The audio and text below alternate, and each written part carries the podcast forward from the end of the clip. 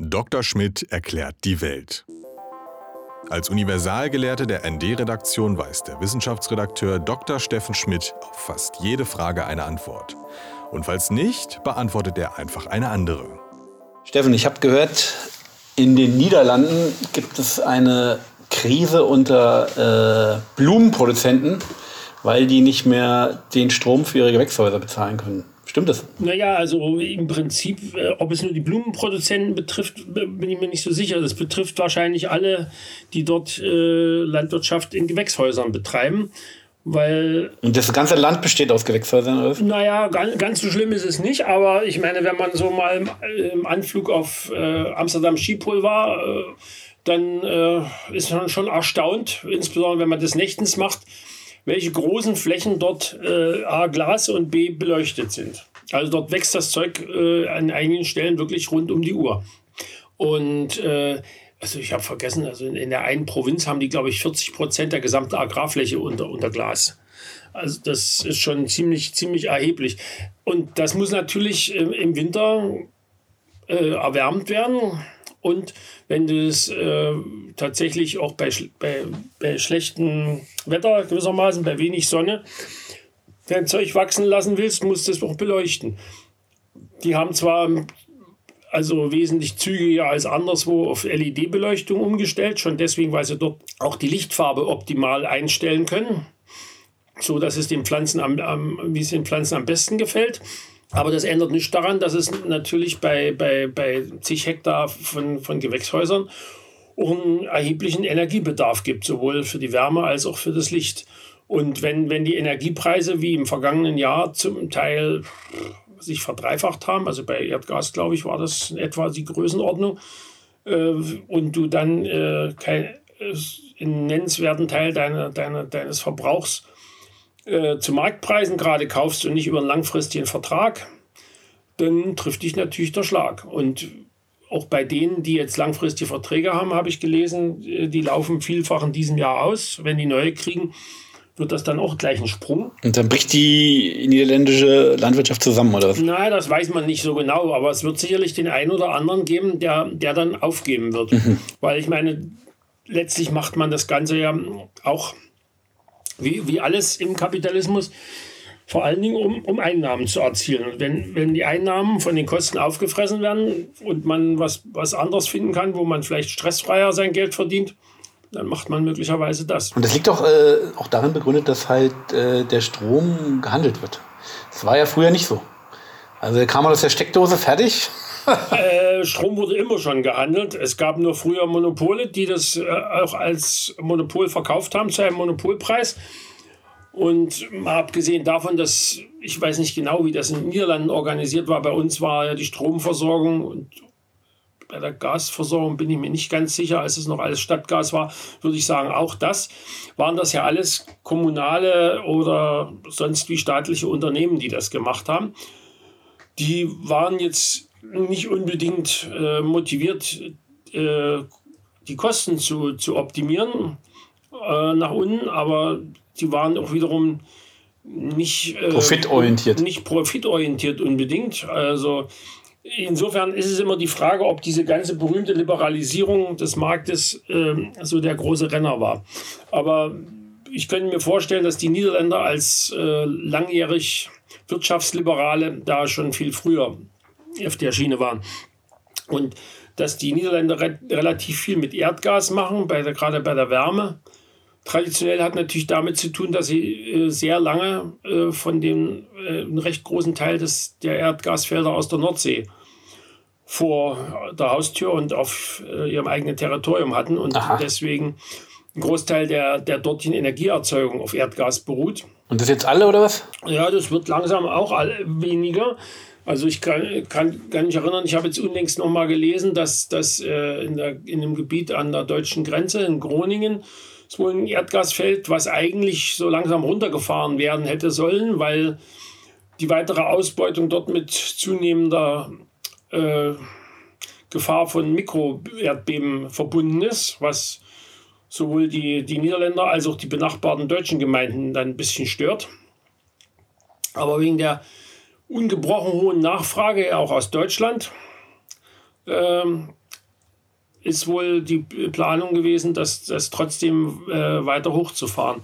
Also man wird sehen, irgendwann ist es natürlich wirklich alle, aber an der Stelle zeigt sich eben natürlich, dass äh, die ganzen schönen Debatten über, über Erdgasleitungen, die wir gerne nicht hätten und äh, die, die wir als Druckmittel benutzen würden, sollen, wollen, dass die gelinde gesagt, etwas utopisch sind. Also luxurierend eigentlich. Ja, also äh, ich meine, zumal, wenn man dann auch noch betrachtet, wie es praktisch läuft. Also ich meine, jetzt beklagen sich alle, dass wir die Ersatzleitung äh, südlich, mit der man aserbaidschanisches Erdgas beziehen hätte können, nicht gebaut haben. Nabucco. Aber da, da, ist natürlich die ganze Debatte äh, hochgradig scheinheilig. Ich meine, was unterscheidet bitteschön den Diktator in Aserbaidschan äh, von Putin und den in der Türkei, wo die Leitung durchgegangen wäre? Äh, also, ich meine, das ist die, die einen äh, äh, Politschurken die, die, die werden eben Politschurken genannt, bei den anderen geschieht es bestenfalls unter vorgehaltener Hand. Ja, das ist nicht konsistent. Und Fall. also das, das ganze System ist natürlich total, total inkonsequent, aber das ist natürlich ein alter Hut. Das, insofern äh, ist der Kalte Krieg anscheinend 1990 doch nicht zu Ende gegangen. Denn das Verfahren, die einen äh, mit, ihren, mit ihren mangelhaften äh, Menschenrechten und ihrer mangelhaften Demokratie äh, anzuprangern und bei den anderen äh, nicht nur wegzugucken, sondern auch noch Waffen zu liefern für die Diktaturen. Ja, ich meine, die amerikanische Menschenrechtspolitik, die war noch nie äh, stringent. Ist, ist geblieben. Das, äh, das ist unter Biden nicht anders als unter Trump oder seinerzeit Nixon. Ja, aber wie ist das jetzt? Also praktisch der Strompreis richtet sich nach Erdgaspreis, Erdgaspreis richtet sich nach Benzinpreis? Der Strompreis äh, hängt natürlich von dem ab, was, was gerade äh, an, an, an, an Strom da ist? was gerade an Produktionskapazitäten da ist. Insbesondere richtet sich der Strompreis bei diesen Börsen wohl auch da, danach, wie teuer es ist, ähm, jetzt bei einer Stromlücke, also noch was dazu zu produzieren. Und, äh, aber das ist äh, meiner Meinung nach auch nicht der, der Kern des Problems. Also ich denke mal, wenn, wenn die wenn die Energiepreise, die höheren, für die, für die Bauern dort äh, über den Preis der Produkte an die Kunden weitergegeben werden könnten, was aber eben auch nicht so ganz einfach ist, weil A, haben sie meistens äh, auch bei den Abnehmern langfristige Verträge zu festen Preisen, die dann plötzlich die Kosten nicht mehr decken und B, befinden sich natürlich die niederländischen äh, Gewächshausproduzenten praktisch in der Konkurrenz mit äh, Produzenten, die keine Gewächshäuser brauchen, dafür etwas längere An Anfahrten. Spanien, Marokko. Und da kommen wir dann auf die nächste Scheinheiligkeit. Wenn, man, wenn aus Marokko äh, Agrarprodukte importiert werden im Winter, dann kommen die zu Teilen aus einem Gebiet, was Marokko äh, vor oh Gott, ich weiß nicht, 20 Jahren oder so, oder sogar 30 okkupiert hat, nämlich den nördlichen Teil der, der ehemaligen spanischen Kolonie Südsahara, mhm, mhm. äh, Westsahara. Westsahara. Und äh, ja, pff, ja, ja, da redet kein Mensch drüber. Äh, nicht, mal, nicht mal die, äh, da, da sind dann noch andere Linke äh, sehr inkonsequent, die, die einerseits hier, die sich beschweren über die, über die nicht Ausweisung, was auch immer, der Produktion äh, israelischer Produkte aus den, aus den okkupierten äh, Gebieten des, des äh, Jordanlands. Und andererseits bei, bei Marokko rutscht es dann auch durch. Also äh, ja, das ist alles etwas, ist alles höchst in, inkonsequent.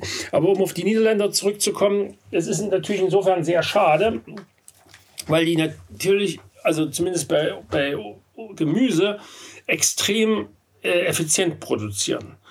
Also der, der Hektarertrag von, von Tomaten in, in den Niederlanden liegt um den Faktor 10 über allen anderen europäischen äh, Anbietern und sie verbrauchen dafür nur einen Bruchteil des Wassers. Man muss auch sagen, dass die niederländische Tomate, die ja früher so äh, Sinnbild des Wasser des wässrigen Nichtschmeckens war, sozusagen, ja, äh, sich auch geschmacklich verbessert hat in den letzten 20 Jahren. Ja, die haben sicherlich äh, mit den, die haben sich einfach an der Nachfrage orientiert. Und ich meine, wenn die, ich meine, das ist ja ohnehin so ein Punkt, eine Tomate, die, die, je reifer die geerntet wird, desto mehr Aroma kann sie haben. Weil das hängt ja auch in der Regel mit der Zuckerbildung in der Pflanze zusammen. Und wenn die nicht reif geerntet werden kann, weil sie transportstabil äh, sein muss, hm. das hängt äh, natürlich dann auch von den Transportwegen ab. Also insofern ist die spanische Tomate oder die marokkanische möglicherweise oder die italienische möglicherweise von der Sache her die bessere, aber auch vielleicht die aromatischere. Aber wenn die dann auf den langen Transportweg geschickt wird, halb, halbreif geerntet, wird sie das wahrscheinlich auch nicht unbedingt schaffen. Da sind die Niederlande möglicherweise ein Vorteil, weil die Wege kürzer sind. Aber die brauchen weniger Strom in Marokko. Die haben ja auch Gewächshäuser, aber da scheint die Sonne drauf und bumm, geht da schneller. Reicht in der Regel, da reicht in der Regel der, der, der Treibhauseffekt des Treibhauses zusammen mit der normalen Sonnenheizung. Das ist richtig. Also ich meine, so Treibhäuser hat es natürlich in Spanien auch tonnenweise. Also wenn man diese Satellitenbilder von Almeria sieht, die mit diesen hellen Reflexen, das ist äh, flächenmäßig das nicht groß anders. Allerdings haben die dort eben den, den anderen Raubbau, den nicht mit, mit, mit Erdgas oder sonstigen Energien, sondern mit Wasser, die ja zum großen Teil aus illegalen Brunnen stammen und die benachbarten Schutz, da gibt es hier den Doniana äh, Naturpark, so ein riesiges Feuchtgebiet, von dem die Frage ist, ob das die Landwirtschaft in der Nachbarschaft noch lange durchhält. Mhm. Naja, aber um auf die äh, Niederländer und ihre Gewächshäuser zurückzukommen, die, die haben noch den zweiten Vorteil. Sie können rein theoretisch äh, auch äh, wesentlich weniger Pestizide einsetzen und Dünger und sowas, weil sie in den modernsten Gewächshäusern äh, ein, ein, abgeschlossenes Biotop gewissermaßen haben. Wenn sie dort also ihre, ihre äh, Nützlinge, also irgendwelche Insekten, die andere Insekten jagen, äh, aussetzen, dann sind die ja sehr effektiv und brauchen dafür kaum Pestizide und sie können auch die gesamten äh, Feuchtig, Luftfeuchtigkeit etc. so genau steuern, dass sie auch keinen Pilzbefall haben. Also praktisch Bio ohne Bio. Die, die, ich meine, es kommt ja auch ein recht großer Anteil der Bioprodukte in Deutschland äh, bei, bei Gemüse kommt ja aus den Ach so. Also, wenn also Bio mit genau, Bio wenn du dir mal genau drauf schaust, äh, was so mit dem EU-Biosiegel bei uns äh, in, den, in den Gemüseregalen liegt, da ist sehr viel Herkunft Niederlande dabei. Und ähm, kennst du auch diese neuen Mini-Gewächshäuser in ähm, Supermärkten? Ist schon mal aufgefallen? Die haben da eigene Gewächshäuser. Also bei uns, bei uns habe ich, äh, unseren beiden Supermärkten hat sowas nicht, aber ich weiß, dass es das gibt. Äh, ja, das ist das im Grunde genommen das niederländische Prinzip in klein. Hm, aber ist das Bio? Oder nicht? Was meinst du? Ich glaube nicht. Ah, das ist vielleicht. Ich, ich glaube, von der Atmosphäre her. Das Bio-Öko ist, äh, ist ja sowieso ein, ein, ein weit, weit verbreiteter Irrtum. Also Bio, äh, bei Bio gehört zum Beispiel, da kommen wir eben wieder aufs Wasser und, die, und Spanien. Äh, bei Bio ist die, das Wassermanagement nicht in, bei den meisten Biosiegeln kein Teil des Zertifizierungsvorgangs. Das heißt, ob die mit Wasser rumsauen oder nicht, das juckt nicht. Und äh, da geht es nur um keinen kein Dünger und keinen synthetischen und kein, keine Pestizide im Kern. Okay, ich würde vorschlagen, wie sehr Bio Bio ist, das werden wir das nächste Mal besprechen. Das äh, verschieben wir mal, ja. Okay, alles klar. Jetzt machen wir Stopp. Jo. Dr. Schmidt erklärt die Welt. Alle Folgen zum Nachhören auf dasnd.de slash Schmidt.